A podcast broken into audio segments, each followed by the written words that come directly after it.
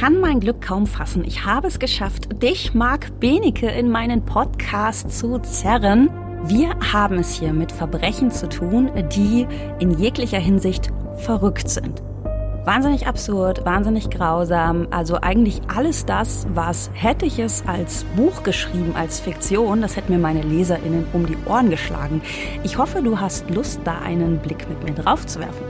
Ja, ich bin sogar ziemlich gespannt, weil meiner Erfahrung nach ist die Wirklichkeit ja so schräg, dass ich die zumindest äh, besonders erzählenswert finden würde. Und äh, da interessiert mich natürlich, ab wann die Grenze bei dir erreicht ist, ab der du das für nicht mehr erzählbar hältst. Ja, da werde ich also garantiert noch was lernen.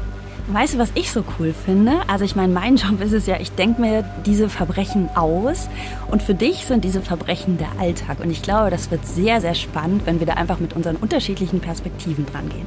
Ja, also das kann nicht schief gehen. Finde ich super. Genau, hört diesen Podcast.